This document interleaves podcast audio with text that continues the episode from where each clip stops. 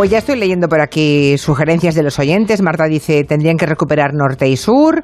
Eh, he visto aquí en su gira Curro Jiménez, Prudencio. Prudencio, sí, Mm, estamos hablando sí. con él que está aquí. una de sí, una de Civil eh, Shepard, que no sé si es Luz de Luna u otra. Ah. No sé si hizo otra serie, pero aquí aparece. Sí, será Luz de Luna, yo creo. Sí, no lo sé, mm, porque no aparece Bruce Willis, ¿eh? que era su pareja. Ah, Ah. Fraser, dice otro, eh, compañeros. Y hay una oyente que dice, he tenido que buscar en el internado a Fernando Tielbe porque no recordaba cómo era de niño, ¿no? Cuando... eh, y dice, ¿cómo pasa el tiempo? Bueno, eso te debe ocurrir a menudo, ¿no, Fernando? Pues un montón, la verdad. eh, pero bueno, la gente aún se sigue acordando de mi personaje y sobre todo, bueno, tenía el pelo largo por aquel entonces. Sí. Cuando me lo corté, eh, pues no era tan reconocible, pero ahora que me lo he vuelto a dejar con rizos. Eh, aún se acuerdan y bueno es- Ahora, es, claro. muy bonito porque incluso gente que sigue viendo, que está viendo la serie en estos momentos por internet o, o en otros países en otros lugares y es, es muy bonito ver cómo las series crecen y siguen creciendo y las- la gente las sigue viendo que le debe ocurrir a- a- con otras series a la gente y bueno hay gente que la, la está viendo ahora mismo Em, prepara el retorno a Antena 3, ¿no? Por O sea, cuéntanos, Bueno, te cuento, te cuento. El retorno, Antena 3 produ- es la idea es de Antena 3, es un producto de Antena 3, pero se está produciendo para Amazon, para una compañía bajo demanda. Esto es muy curioso porque las compañías bajo demanda, y por eso hoy vamos a hablar de este tema, utilizan a su favor la nostalgia como reclamo publicitario. ¿Por qué? Porque como tenemos tan, nos han marcado tantas series, a veces a la hora de lanzar un nuevo producto es más sencillo tirar del recuerdo colectivo que inventarte algo nuevo. ¿Por qué? Porque de repente dices, vuelve el internado. Y ya todos los medios rápidamente nos hacemos eco de, un, de, un, de algo que está muy marcado en nuestro imaginario social. ¿no? Hombre, hay una campaña de publicidad ya medio hecha. digamos. Gratis, gratis, Claro, claro. Por eso lo utilizan todo el rato. Mm, De hecho, lo hemos vivido con Twin Peaks, con Expediente X, con Sensación de Vivir, con Padres Forzosos, incluso con V, que hablábamos aquí en Julián Anda la semana pasada. Bueno, son series que se han intentado resucitar por aquello de la nostalgia que nos gusta mucho. ¿no? Pero Fernando no está en esa nueva... ¿O Mm, sí? Bueno, todavía no está. Pero como a él le mataron y era fantasma, igual puede volver, Fernando ah, bueno, claro, claro. Como era fantasma, mira. Hombre, yo creo que en, en algún sitio del nuevo internado que se va a llamar Las Cumbres, seguro que está Cayetano deseando desvelar algún tipo de, de secreto o enigma. Así que quién sabe si el personaje eh, andará por Pero, ahí. El, el- el fantasma. Tú ya te, reco- te voy a contar una, os voy a contar una, una, una confesión, Julia. A ver, a ver. Mira, hace unos años yo moderé una charla que estaba en un instituto, que estaba Fernando Tielbe y otros actores y demás, y yo de repente presenté a Fernando Tielbe como el del internado, y me miró con una cara de odio. Pero Bueno. es que fue en la época eh, más eh, mediática del internado y, y claro. Claro. uno también es más joven y lo y, y ge- y ya te has las- reconciliado. y siempre he estado reconciliado porque eh, le tengo mucho cariño y disfruté mucho haciéndola, pero es verdad que en esa época me bueno, la gente al final te llama por el nombre del personaje y, y- y la juventud que también te, eh, que eres más inmaduro, pues me, me hacía un No poco- solo la juventud, Fernando. No te preocupes que yo recuerdo haberle preguntado a Antonio Ferrandis por chanquete Mm. y no sabes cómo se puso. Cuando ya Antonio Ferrandis era, entiéndeme, un grandísimo actor Claro. y había hecho de todo en la vida y estaba harto, no soportaba ni un minuto más el personaje de Chanquete. No sé si luego salió de ese bucle y ya se dio cuenta pues que en la vida te marcan cosas y que no hay que asumirlas, que no pasa Exacto. nada. Pero en el momento en que yo se lo planteé, me miró también y me respondió, mm, bueno, eh, un poco como, eh, en- en- un poco enfadado, ¿no? Por no decir muy cabreado. O sea que mm, no es que seas joven, ¿eh? Yo creo que les pasa mucho a veces a los actores. Ahora, claro, lo vivo con, con muchísimo cariño y en ese Claro. momento también, pero en justo cuando estaba toda la, la trama del fantasma de Cayetano y tal, estaba eh, pues muy saturado con que la gente te llame de una forma que no es tu nombre real. Y me acuerdo que incluso en el metro, porque eh, bueno, cogía el metro todos los días, el- y el personaje al ser un fantasma, pues a veces yo evitaba hacer reflejos en los cristales porque del, del metro, porque la gente se asustaba y creía que, que estaba el fantasma de Cayetano Madre en el metro. mía, madre Entonces mía. le ocurría. Esto Entonces, sí que es, claro, esto es- es inmersión transmedia, ¿eh? Entonces, porque claro, eh, eran apariciones, entonces la gente en el metro de repente veía eh, mi reflejo y se asustaban. Entonces, justo en esa época, Borja Terán eh, lo mencionó y, y, bueno, pues debe ser que la cara aún la recuerda. Y bueno, y aquí estamos. Mira, te voy a dar más nombres de series que tampoco te deben sonar de nada. Tú tienes ahora treinta y pocos, ¿no? Treinta y tres. Treinta y tres. Bueno, pues mira, oyentes que hablan mm, a nuestra petición de qué series les gustaría que volvieran, se recuperasen, por aquí me dicen El Santo, El Fugitivo, Sandokan, Ironside, uh, Miami Vice ah. y Magnum. Ah, mira. Pues cómo han cambiado la serie. Esta serie se rodaba. Ali McBeal, otro. Ay, Ali McBeal también. Esta es, muy reciente. Que, revolucionó con ese bebé que metían en tres dimensiones. ¿Te acuerdas que un bebé que bailaba con Ali McBeal, eh, la serie de abogados? Una serie de las pocas, una de las pocas series que en España en prime time norteamericanas arrasaban en audiencia, porque en España normalmente nos gusta ver más nuestras propias series, la producción propia que nos representa, ¿no? Y Ali McBeal rompió cuota de pantalla en Telecinco. Otra pregunta para ti, dice, ¿Fernando Tielbe sabe que Tielbe es un pueblo de Asturias en Picos de Europa? Hombre, por supuesto, de hecho estuve allí y, me, bueno, me hice una foto con el cartel del pueblo, eh, que es un pueblo de muy poquitos habitantes, con muchas ovejas, eh, recuerdo más ovejas que habitantes, y la sensación, eh, porque bueno, yo no, no, he nacido allí ni en esa zona, y la sensación fue como, como, wow, mi pueblo. Claro, no es que tienes un apellido muy singular, muy bonito, ¿eh? así mm. que cuídalo, cuídalo. Y, muy reconocible. Sí, bueno, todo esto debutaste en el cine en el 2000 2001, ¿no, Fernando? Con aquella película de, de Guillermo del Toro que produjo Almodóvar, que se llamaba El Espinazo del Diablo, ¿no? Y que, y que ya tenía una relación con los fantasmas, porque ya veías fantasmas tú ahí. Mira, recuerda. ¿Usted cree fantasmas? Ayúdame. Yo creo que he visto uno. Aquí. Uy criaturita si tenías 12 o 13 añitos, ¿no? Sí, justo, 13 añitos, pero parecía más pequeño. Eh, tenía 13, pero el personaje, Carlos, tenía 8. Entonces, bueno, pues eh, era más mayor y, ayudaba para, para, que el director eh, me hiciera entender cosas eh, para un personaje que era más pequeño de mi edad. era muy complicado, era una película complicada. Estabas con Federico Lupi, con Marisa Paredes, una película que era una gran superproducción producida por Almodóvar. O sea, llegaste al cine en el momento de mayores presupuestos y entraste por la puerta grande, de pequeñín. O sea, empezaste ya en lo más alto, ah, digamos. sí, a veces digo que, que, mi carrera ha ido como un poco al revés de cómo se suele, eh, suelen ir las carreras. De hecho, el otro día leía una entrevista de Tamar Novas que decía que, porque él también empezó muy pequeñito en, eh, con la lengua de las mariposas, decía, he empezado por el final y me sentí bastante identificado, porque eh, empecé haciendo cine, luego hice televisión y por último teatro, que normalmente suele ser teatro, televisión y cine. pero bueno, Mm, una experiencia impresionante, claro. Pero bueno, también hace muchos años, eh, cuando las películas se rodaban en 35 milímetros y habían Polaroids para el récord. Pero parece. y había buenos caterings, y había buenos caterings, que eso se mide también el presupuesto. Bueno, en ese momento, la verdad es que sí que el deseo es una, una productora que da gusto trabajar con ellos y se come bien y nos, nos, cuidaban mucho de todos modos es verdad que hubo un tiempo en que los grandes actores em, se resistieron a trabajar en televisión porque era como rebajarse Ah, ya sé que ahora, eh, dicho esto, suena para los millennials, les va a parecer una butade, pero les aseguro que es así.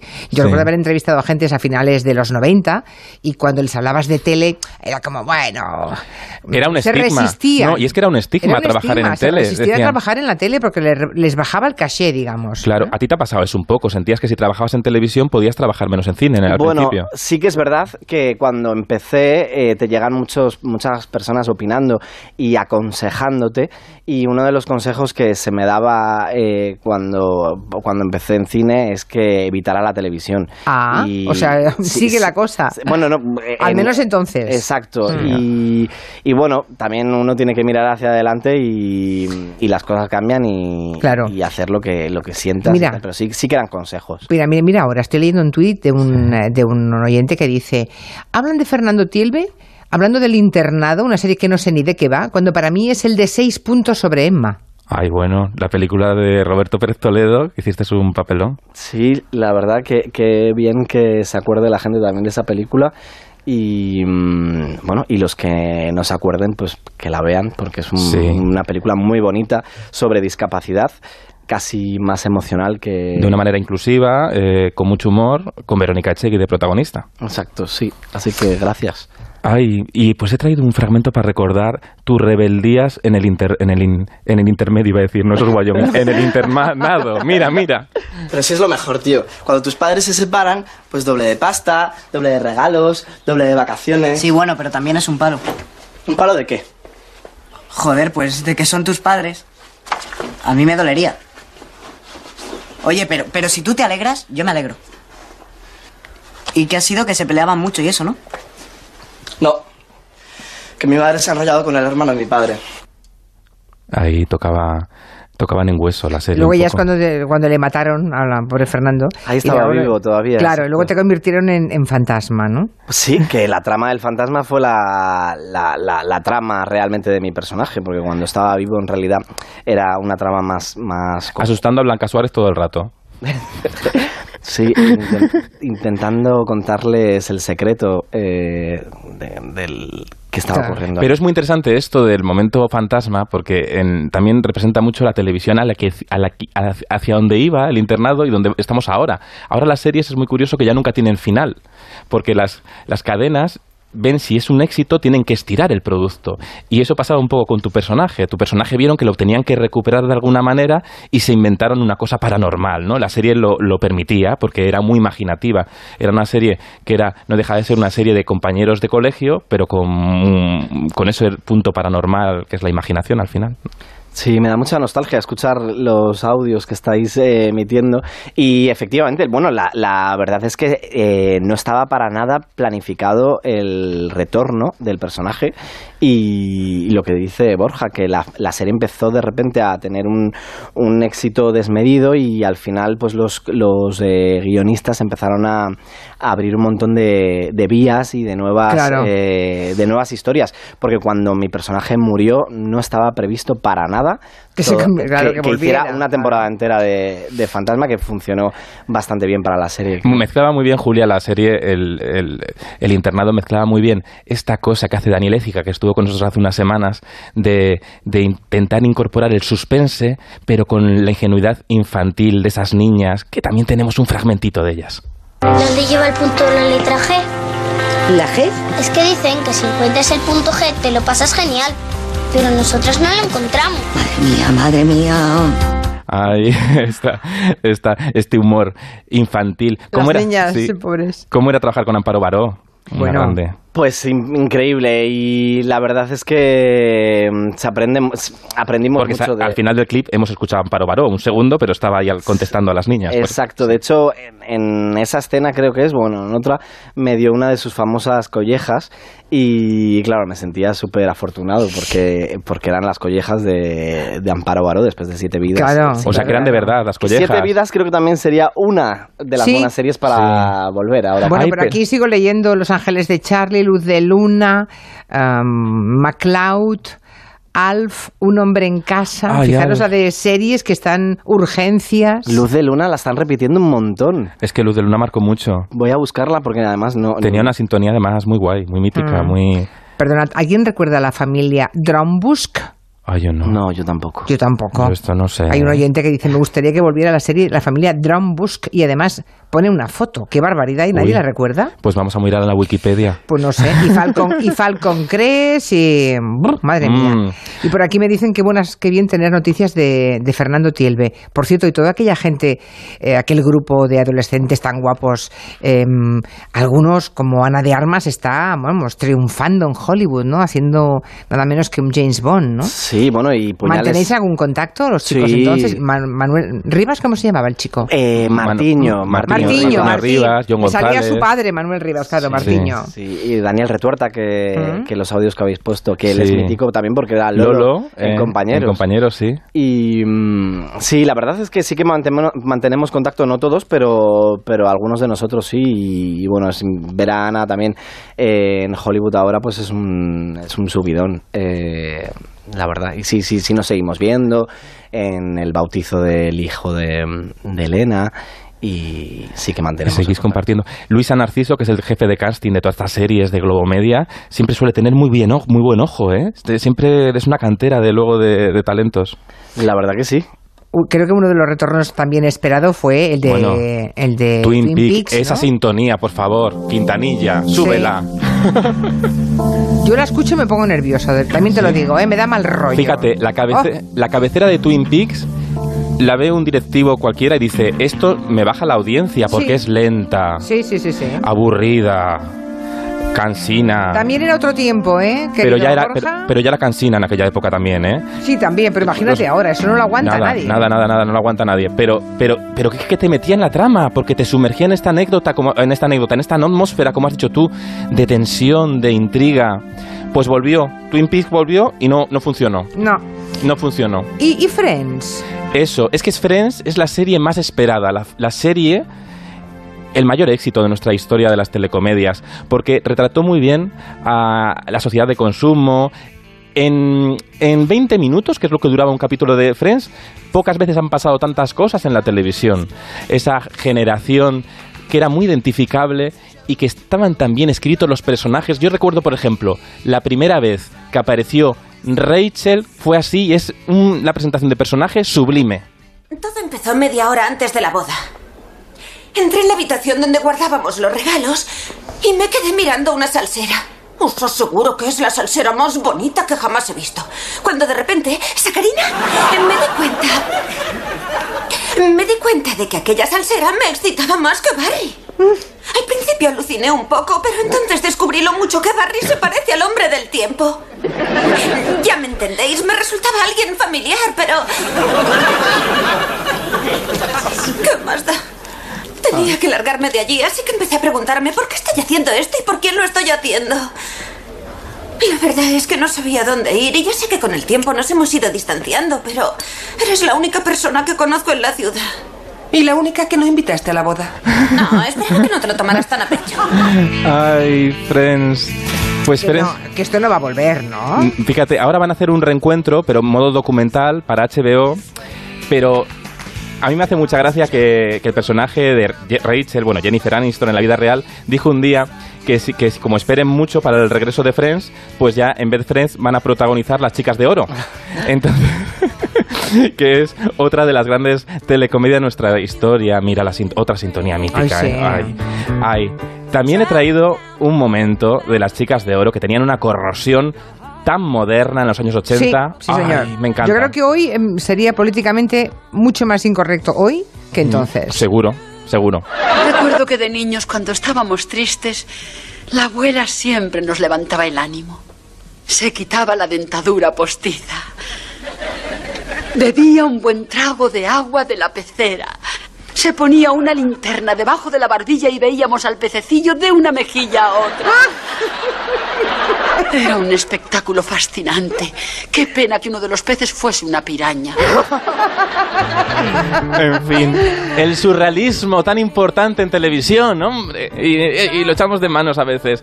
Sí, sí, con este personaje de Rose. Que sigue viva, Rose. Sí. Hubo alguna, hubo también algún, Bueno, algún intento aquí en- de hacer en algo España, parecido en es que España. en España, aprovechando esta nostalgia por las chicas de oro, no solo una, intentamos recuperarla dos veces. Una en televisión española en el año 95, bajo el nombre de Juntas pero no revueltas, en la que también estaban, estaban Amparo Baró, Mercedes Amprieto, Mónica Randall, Kitty Mamber, que no funcionó del todo.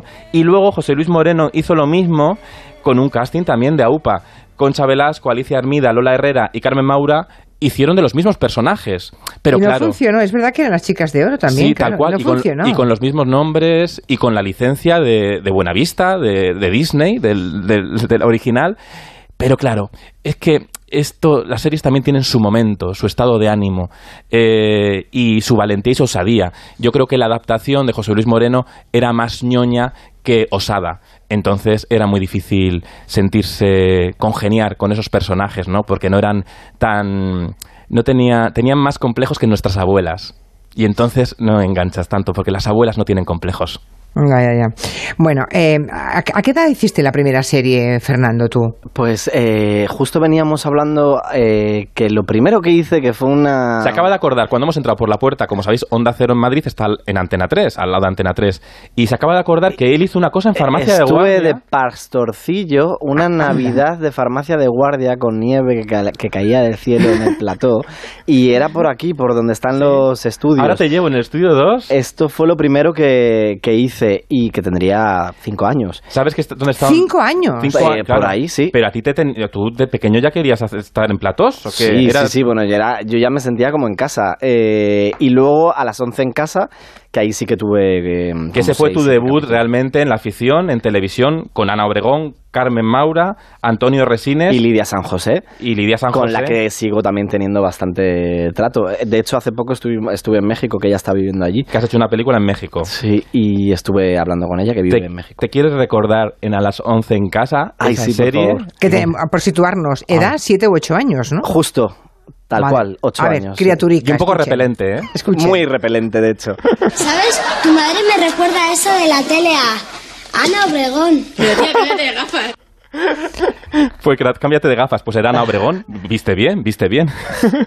Vocecita, pero dicción perfecta, ¿eh? Madre mía, estoy escuchando todas, las vo- todas mis voces. Todas de- tus voces, de un mi niño vida en vamos, la con siete años y con qué contundencia y con qué seguridad pronuncias, ¿eh? Tienes retratada tu vida eh, en, en televisión y en cine. Te ves que te puedes hacer un vídeo creciendo con el archivo de la televisión. Bueno, y, y claro, y espero seguir ahí envejeciendo. Claro, hombre. Sí, la verdad es que en los casos en los que pueden enseñarte imágenes desde tan tierna edad, eh, los vídeos, digamos, biográficos son muy lucidos, pero para mm, a quienes se los pasan, ¿no? Hay como un- hay muchos pellizcos en el alma ahí, ¿no? Ya. Sí, un montón, la verdad. Y además, con, con cuanto más tiempo pasa, eh, más pellizco. Claro. Tú cómo te ves ahora, tantos años después, eh, en otra situación, ¿no? Viviste los momentos más álgidos de la televisión, ahora el mundo de la afición es mucho más inestable que entonces también. Sí, pero bueno, también es verdad que en, en tu vida a lo mejor has pasado por, por muchos momentos, pero luego eh, también tu vida tam- es más estable, ¿no? En otros aspectos, entonces Sí. también ves las formas, las cosas de otra forma y, y quizás eh, en, en momentos en, en el internado y demás era muy joven y, y lo vivía con más inmadurez, ¿no? Claro, Entonces- no eras consciente Exacto. de dónde estabas. Ahora lo ay, te- vivo vivo con más paz y, y eso también es muy da mucho placer y bueno y, y escuchar estas voces me, me emocionan así que os agradezco a los dos eh, haberlas puesto porque esto sí que es nostalgia Vamos Para a ver de qué, de, de qué otras nostalgias hablan los oyentes. Venga. Series que les gustaría recuperar. encantaría volver a ver eh, Norte y Sur.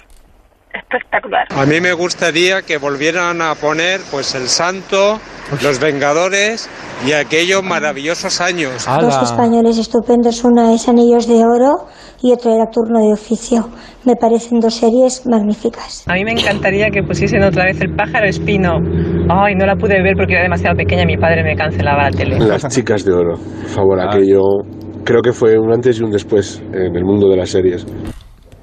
Bueno, El otro- yo también me sí. pediría Enredo. Ay, Qué Enredo. buena era Enredo. Una- Era, des- era demoledora, además. Era, era valiente también. Una, una, una cosa que pasó el otro día en Cuéntame, el jueves, es que los Alcántara estaban viendo aquellos maravillosos años y dijeron, ay, ¿por qué no se hace esto en España? Un guiño interno a, la- a la- a los propios Alcántara, que son nuestros aquellos maravillosos años, claro que sí. Pues ha sido un placer tenerte, Fernando Tielbe, aquí en el tiempo de Borja Terán. el placer es mío muchísimas gracias por invitarme Faltaría más, estamos encantados. Muchos besos. Eh, tengo aquí algunos, algunos oyentes van escribiendo tweets que te han buscado, que están viendo la foto, comparando con ahora. O sea, te están midiendo. No sé cómo lo ves. Está súper guapo. Yo hoy lo primero que le he dicho, cuando le he ido a buscar al portal de guapo, su es casa verdad. para que no se me Ujú. escapara, he dicho, estás muy guapo, Fernando Tielbe. gracias gracias O sea, ¿tú, tú, va- tú vas a, a- a buscar a los invitados o Hoy- solamente los mira, que te... Voy a contar, hoy sí. Porque Ah. una vez me dejó tirado en una entrevista, así que hoy he de buscarlo, he ido a buscar a casa. En la puerta de tu casa te espero. ahí estaba en el portal Ay, qué bonitos. Hoy no se me escapaba. Fernando, hasta siempre. Hasta pronto. Borja, hasta, Hasta el de- jueves, el jueves. Hasta, hasta Uy, jueves. ¿no se Es puede el decir? Sí, sí. Ah. Es que el jueves es el día de la radio Uy, y vamos a hacer una especie de... Vamos a, vamos, a pasárnoslo bien. vamos a romper con Sí, todo. hemos decidido hacer una especie de fiesta de cuatro horas. Hola. Como quien no quiere la cosa. Pues el jueves estamos aquí. Se lo contamos. Un abrazo. Adiós, hasta luego. Que Feijóo ha convocado rueda de prensa para las seis y